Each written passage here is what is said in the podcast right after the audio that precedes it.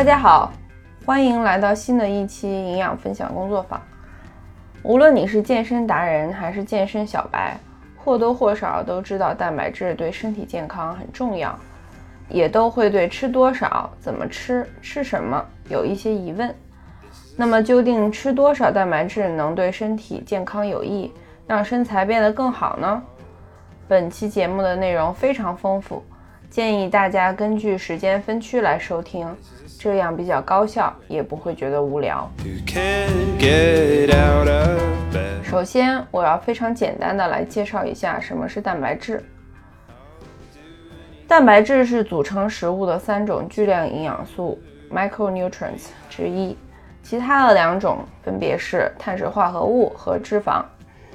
因为人体想要存活下去，并且有正常的功能，需要大量的这三种元素，因此它们被称为巨量营养素。巨人的巨，也就是很多的意思。而我们获得这三种元素的途径，主要就是靠吃东西了。蛋白质又是由二十多种不同的氨基酸组成的。氨基酸的英文名字叫 amino acids。各种氨基酸就好比像是不同形状、不同颜色的乐高积木一样，通过各种的排列组合，搭建起我们身体内几乎所有的细胞、组织和器官。所以说，氨基酸是我们身体的基石。你可以想象到它们的重要性。氨基酸也是身体里各种化学反应所需要的酶。以及运输氧气的红血血红蛋白的重要组成部分。可以说，如果缺少蛋白质和氨基酸的话，我们绝对不会拥有一个健康的身体。我们获得氨基酸的最主要途径呢，是靠吃富含蛋白质的食物。我们的身体里只能储存少量的氨基酸和蛋白质，这点和脂肪酸很不一样。脂肪很容易大量的存储在我们的身体里，以备不时之需。有九种氨基酸是身体无法自己合成的，必须要通过靠吃食物获得，因此它们被称作必需氨基酸 （EAA，Essential Amino Acids）。同时，身体里所所有的细胞组织都是在不停的代谢和更新。这是一个动态平衡的过程。想要生长新的细胞和组织，必须要有氨基酸作为搭建的基石。所以，我们必须经常的、频繁的补充氨基酸和蛋白质。打个比方，你想象一下，我们的身体是一栋在翻新的房子。想要这栋房子建得好，首先有木材、砖瓦和钢筋混凝土等硬材料才行。如果你只是有水泥、油漆和家具这些软装设计材料，也没有办法打造出一栋完整、坚固、漂亮的房子。蛋白质就是这里的硬材料，是我们打造一个强健的身体必须的原材料。已经有很多科学研究证实，对于大多数人来说，多吃一些蛋白质对身体健康和机能表现都是益处多多。尤其是那些对运动表现、健美的身材有追求的人们，以及一些特定的人群，比如青少年、孕妇和老年人。这点后面我们会详细展开。关于蛋白质的科学研究一直在不停的更新，我今天找到的资料都是目前最主流和最新的科学观点。希望能够在日常生活中和锻炼中更好的指导大家达成你在身材和健康方面的目标。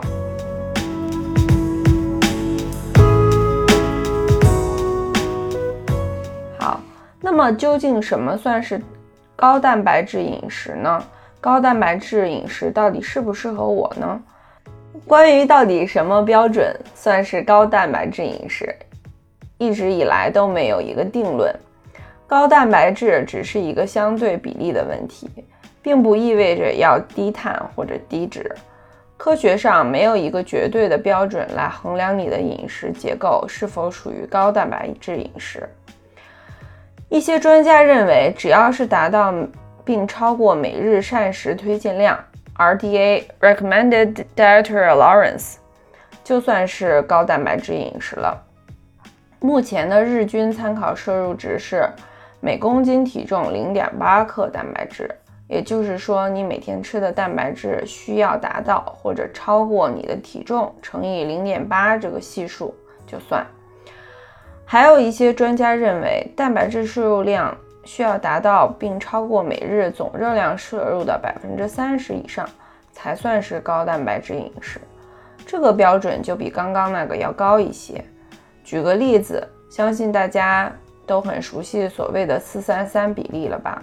这就是说，每天三种巨量营养素的热量比例为碳水化合物百分之四十，蛋白质和脂肪各占百分之三十。这是一个被普遍认为比较均衡的、蛋白质比较高的饮食结构。根据美国国家科学院下的医学研究所 The Institute of Medicine 的指导，健康的成人每天蛋白质摄入占到三十百分之三十五是非常 OK 的。很多运动和健康专家认为，每日蛋白质摄入量至少需要占到总热量摄入的百分之二十五。相比之下，我们中国人的人均每日蛋白质摄入量是非常低的。低于每日总热量的百分之十五，所以对我们绝大多数中国人来说，担心高蛋白质饮食是不是适合我有点多余了，因为很有可能是你吃的根本还不够。我这里从运动表现和优化身材的角度来采用一些运动专家的观点，用数字直观一点来说。每日蛋白质摄入量必须要达到每公斤体重一点六克以上，才算是高蛋白质饮食。大家可以用自己的体重乘以一点六这个系数来算一下。举个例子，我自己是五十六公斤，那么我每天就需要吃八十九点六，约九十克的蛋白质。如果是一个体重八十公斤的男生，就需要吃一百。二十八克的蛋白质，这里面还要请大家注意一点：如果你是新手，从来没有计算过卡路里和巨量营养素的克数，刚开始会觉得有些困惑，因为我们通常吃的高蛋白质食物，例如鸡蛋、肉类、海鲜、坚果等，当中不仅仅只含有蛋白质，还含有脂肪、碳水化合物和很多水分。所以你吃了一百克鸡胸肉，并不等于你吃了一百克的蛋白质，蛋白质含量是低于这个食物本身的重量的。举个例子说，一百克鸡胸肉当中的蛋白质含量其实只约为二十四克，一个大的蓝黄鸡蛋当中含有蛋白质约是六克。有几个计算巨量营养素的 APP 推荐给大家。我自己在用的是 MyFitnessPal，是 Under Armour 出的，里面的食物种类很全。缺点呢是，如果想看巨量营养素的话，需要付费。国内比较常用的 APP 有薄荷健康、薄荷营养师，我也有客户和朋友在用，大家可以试试看。那么下面一个问题。是我经常被朋友问到的，说听说吃蛋白质太多了会伤肾，这是真的吗？高蛋白质摄入影响肾脏功能的说法是很多人的主要顾虑，大家经常会听到说蛋白质会伤肾的这个说法，但是这些说法有没有科学依据呢？首先，目前的膳食科学研究中并没有划定一个摄入蛋白质的上限。没有任何研究证明吃蛋白质超过某个标标准线会对身体健康造成危害。目前的上限最高的临床研究为每天摄入每公斤体重四点四克蛋白质。实验结果也证实，这么高的蛋白质摄入量在一段时期内并没有对肾脏造成伤害。这个蛋白质的摄入量可是相当的高了，对一个。体重五十公斤的女生来说，每天要吃二百二十克之多；一个体重八十公斤的男性，只要则要吃三百五十二克之多的蛋白质。这个数字几乎是没有人能够做到的，因此大家不必担心平时吃的蛋白质太多了。就像我刚刚说的，我们中国人的饮食结构中往往是蛋白质摄入不足的，大多数人连一点五这个系数都达不到，更别提四点四了。其次，吃多了蛋白质伤肾，这个说法也不属实。关于蛋白质代谢会增加肾脏负担，从而引发肾功能疾病的说法。其实是源于1982年一个名叫 Barry M. Bernard 的医生发表的医学论文研究引出来的。但是需要指出的是，他的研究对象都是已经患有慢性肾脏疾病的患者，还有一些在动物身上做的实验数据。这个研究结论并不能够推导给没有肾脏肾脏疾。这个研究结论并不能够推导给。没有已知肾脏功能障碍或者肾脏疾病的健康人群的。第三，对于那些经常健身锻炼、没有肾脏健康问题、追求运动表现和身材结构的健康人群来说，目前有三项研究，分别是在两千年、二零零五年和二零一六年。这三项科学研究都显示，每日摄入每公斤体重。二点八到三点三克的蛋白质，这个系数并不会对肾脏功能造成损害。因此，我们的结论就是，蛋白质的代谢确实需要肾脏的工作。但是，如果你的身体很健康，没有已知的肾脏方面的功能受损，就不必过度担心。只有对于那些已经有肾病或者肾脏功能障障碍的人群，不建议吃过多的蛋白质。对于这些已知有肾病的病人呢，每日摄入量应该控制在每公斤体重零点六到零点八克。目前没有科学研究证据显示长期的高蛋白质饮食，也就是说每天摄入每公斤体重二点二克，呃，每日总能量摄入百分之三十以上，会对人人类身体健康造成任何的负面影响。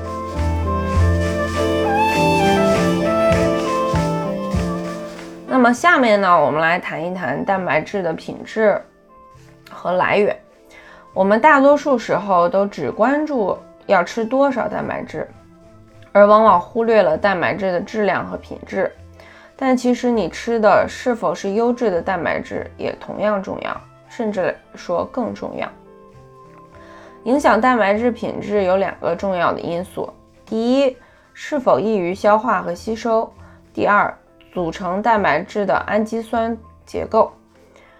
关于蛋白质的可消化吸收性，目前有几种比较权威的指标，包括 PDCAS（Protein Digestibility Corrected Amino Acid Score），译成中文是蛋白质可消化性与氨基酸校正评分，以及 IAAO。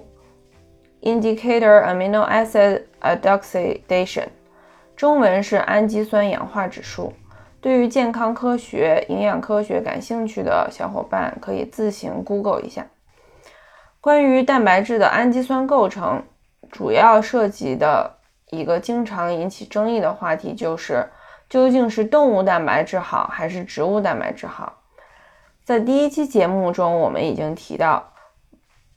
不同的蛋白质种类也是由不同的种类的氨基酸构成的。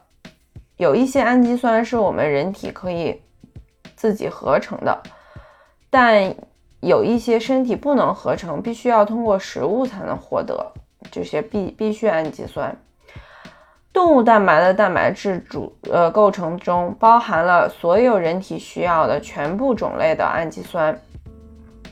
但是大多数的植物蛋白质往往会缺少一些种类，这就是为什么建议选择全素饮食的朋友们，vegan 吃 vegan 的朋友们必须要增加其植物蛋白摄入的种类，不能只是盯着某种豆子吃，或者只是吃豆浆、豆腐什么的，还必须要配合吃多种谷物、各种种子、坚果类食物。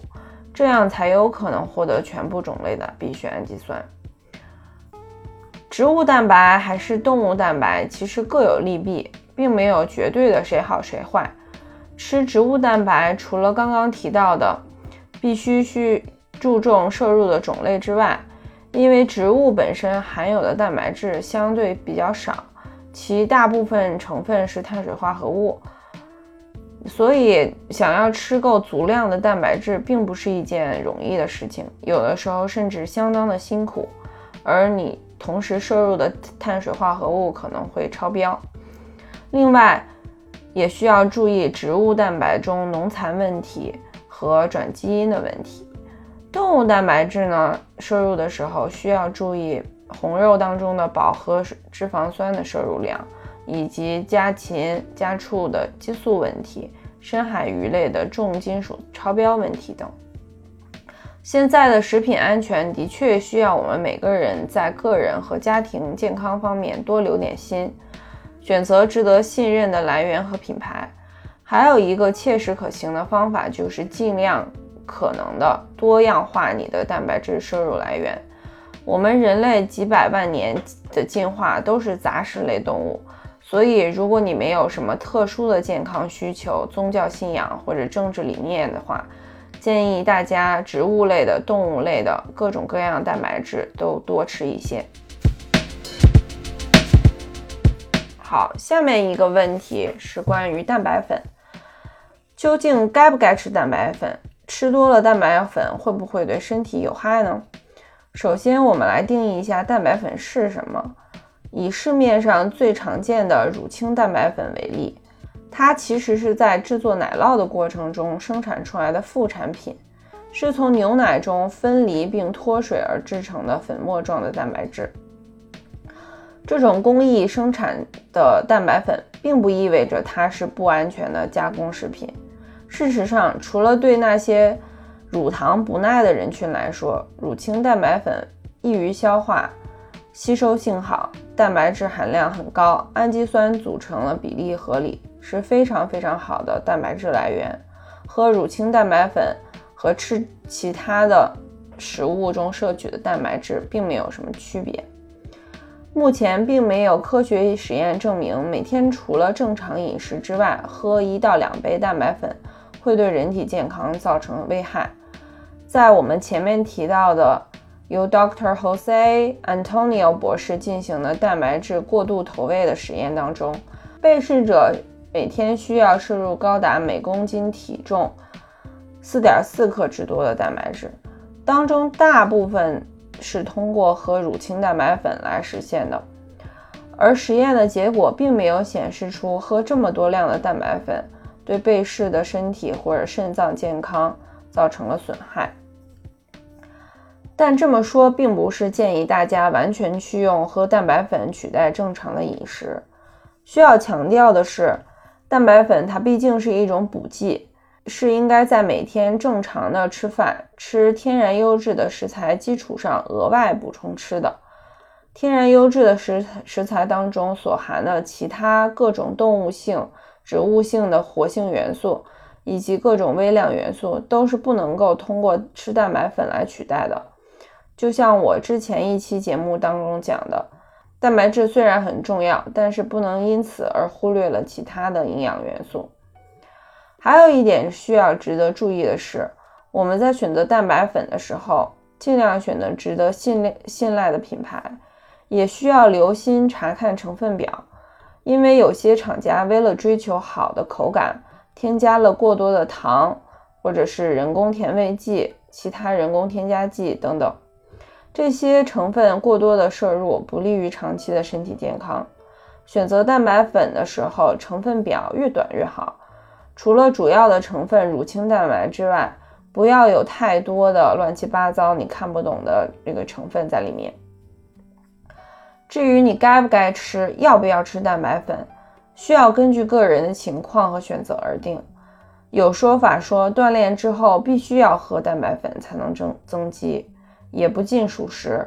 如果你每天已经有合理的饮食结构，吃天然优质的食材，你的一日三餐已经能够为你提供足量的蛋白质，那就可以选择不吃蛋白粉。刚刚我也提到，对于那些运动量很大、追求运动表现的人群，以及希望身材变得更好、更紧致的人群，提高蛋白质在饮食当中的比例是必须的。可以考虑适当补充蛋白粉。还有就是对那些工作和生活非常繁忙、没有时间自己做饭和规划饮食的人们来说，蛋白粉是很方便的。可以补充你吃的那些蛋白质很低的外卖送餐，还有就是对于孕期和哺乳期的女性朋友、老年朋友们，也可以适当的选择补充蛋白粉。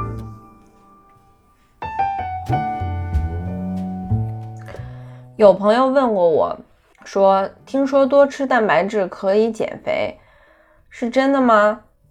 那么这里我要给大家解答一下。为什么说多吃蛋白质可以帮助减肥呢？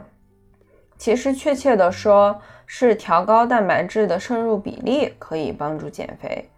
这里需要提醒大家，我强调比例的意思是，你在多吃蛋白质的同时，需要保证总热量的摄入不要超标。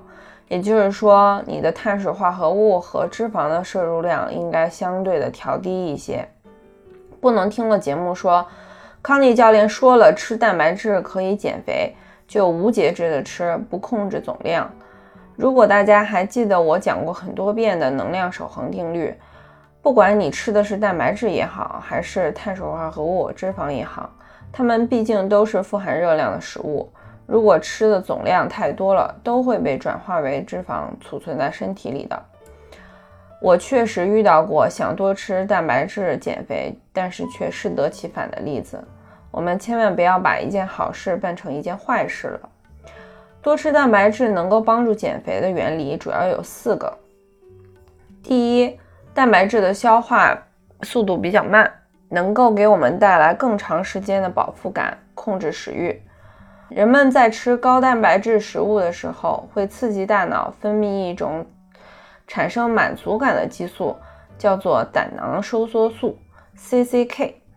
所以你自然而然的吃了之后会更满足、更幸福，而且也能够控制食欲，吃得更少，不会觉得饥饿难耐。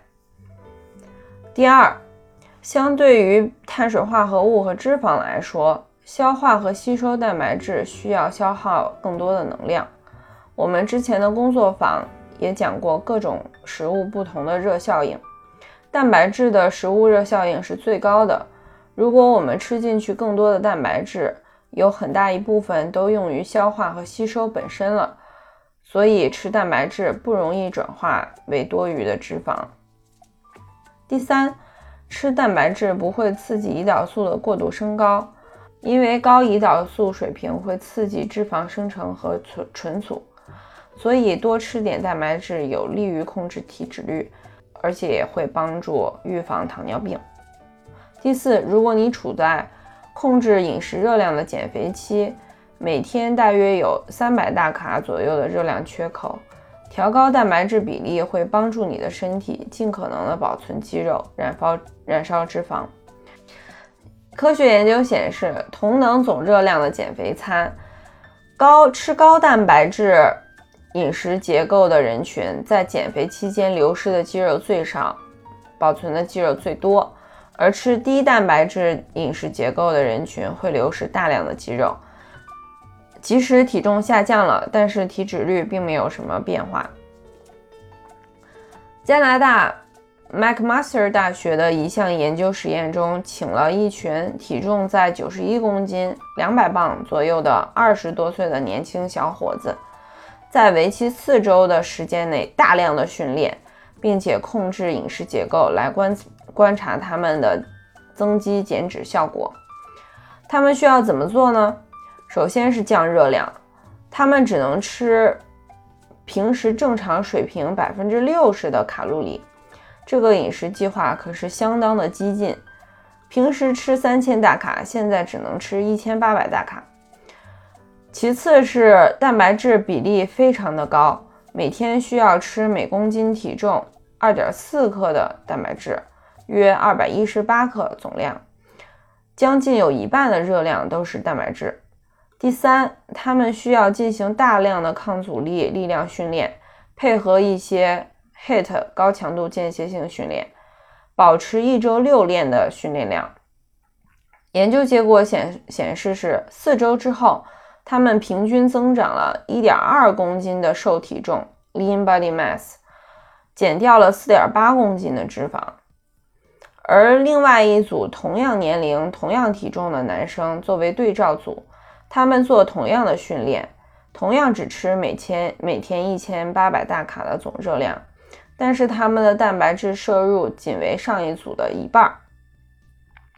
结果四周下来，他们的肌肉仅仅增长了零点一公斤，减掉的脂肪也不如上一组那么多，为三点五公斤。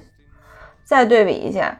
第一组吃高蛋白质饮食的男生增长了一点二公斤的肌肉，而吃低蛋白质饮食的仅增长了零点一公斤。吃高蛋白质饮食的男生减掉了四点八公斤的脂肪，而吃低蛋白质饮食的男生减掉了三点五公斤脂肪。在这里，我需要强调一下，我举这个科学实验的例子，并不代表我倡导大家照着做。事实上，这是一个短期的实验，是为了在最短的时间内最大化效果而做的。这么激进的策略，对于大多数普通人的身心健康都会造成负面的影响。我们在这里举这个实验例子，只需要注重对比研究的结果。具体的减脂增肌策略，还需要根据个人的目标和能力来制定一个最可持续、最适合你的计划。最好是能够请专业的营养师或者营养教练帮助。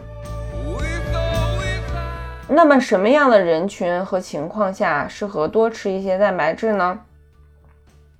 我们知道，需要蛋白质来长身体、维持体内荷尔蒙平衡、免疫系统健康以及修护受损的组织。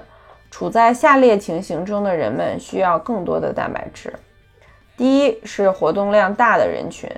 包括但不限于进行大量体育锻炼的运动员，也包括因工作需要而进行大量体力活动的人们。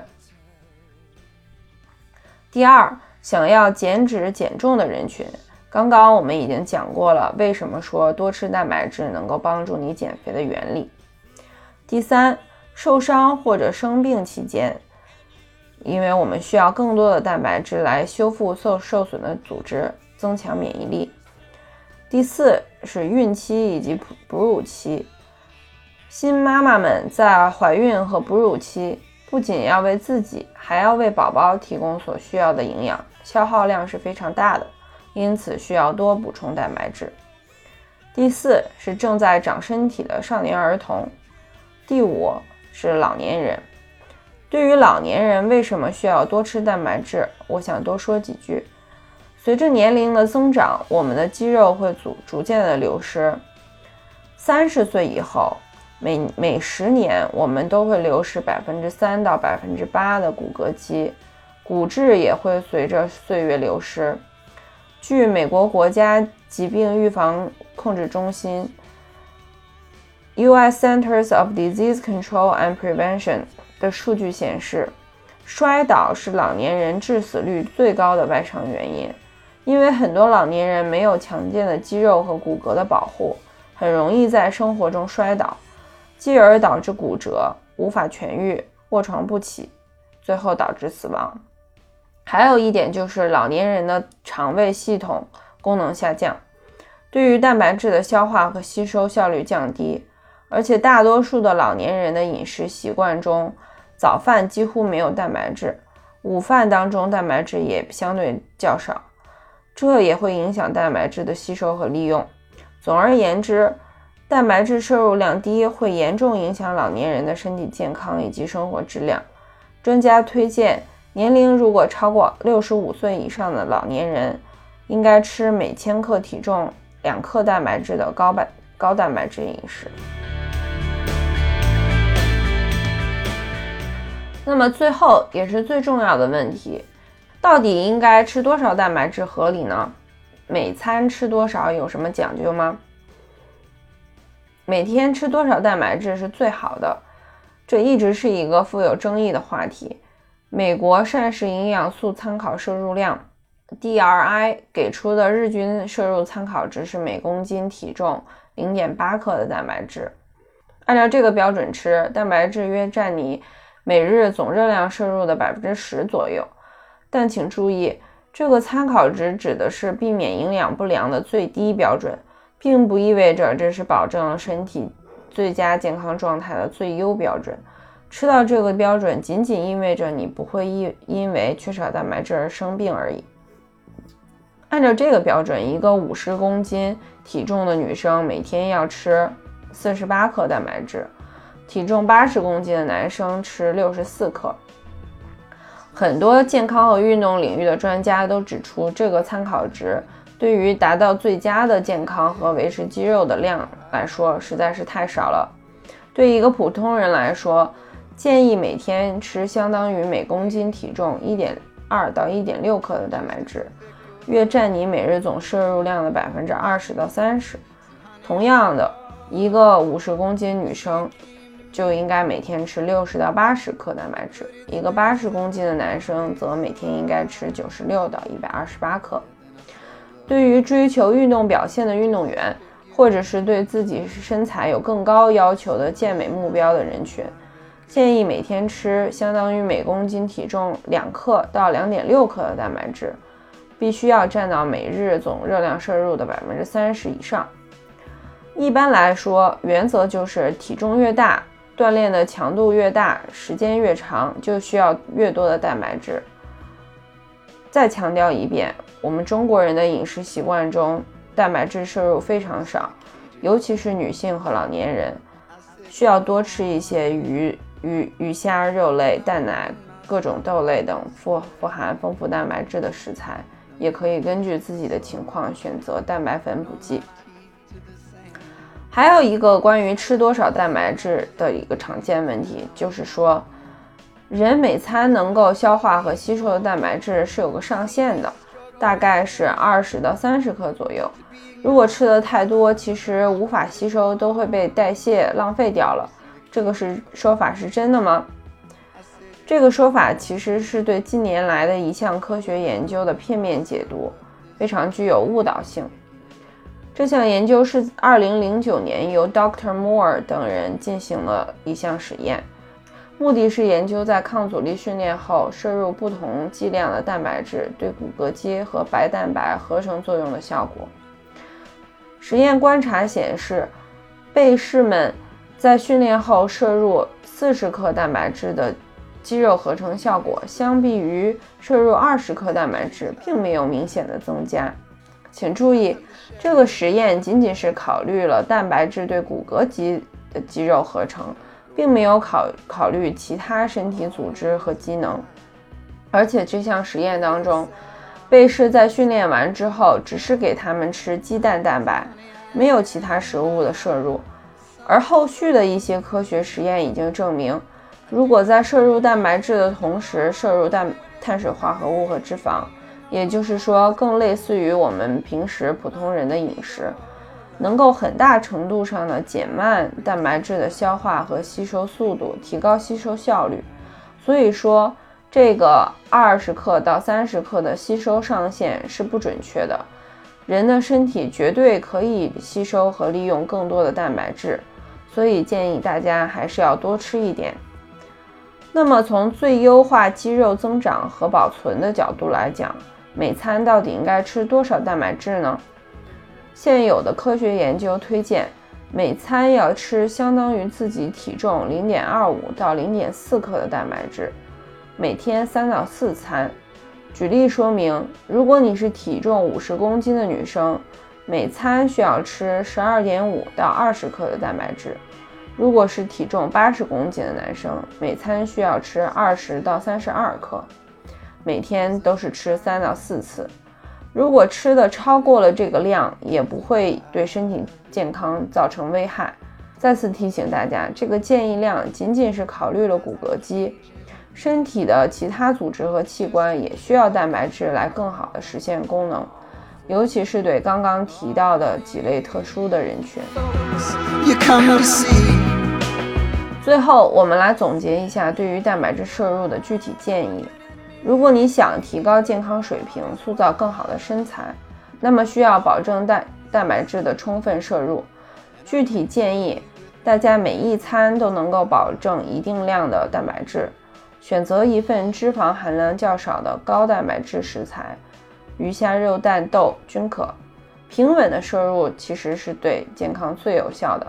不要某一顿只吃包子面条，下一顿只吃肉，保证每一餐都能吃到零点二五到零点四克体重系数的蛋白质。第二个建议是尽量多样化你的蛋白质来源，最好各种动物性的、植物性的蛋白质都吃一些。第三，如果你有一些特殊情况，运动量大，或者是准妈妈、新手妈妈、老年人，请多吃一些蛋白质。最后，如果你是素食主义者，需要额外花一些时间和精力来规划你的饮食，保证充足的蛋白质的摄入。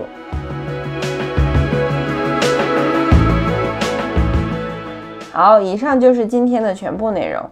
如果对大家有帮助的话，希望能够获得大家的支持，请帮助我继续把这个节目做下去。我也提供一对一的营养咨询服务，小班问题的解答。另外，我还提供定制的远程私教训练以及线上的训练计划，可以以一个相当优惠的价格拥有你的私人教练哦。参加运动计划的小伙伴可以得到免费的一对一营养指导，让你变得更强壮、更健康。欢迎大家私信联系。祝大家一周愉快，下次节目见。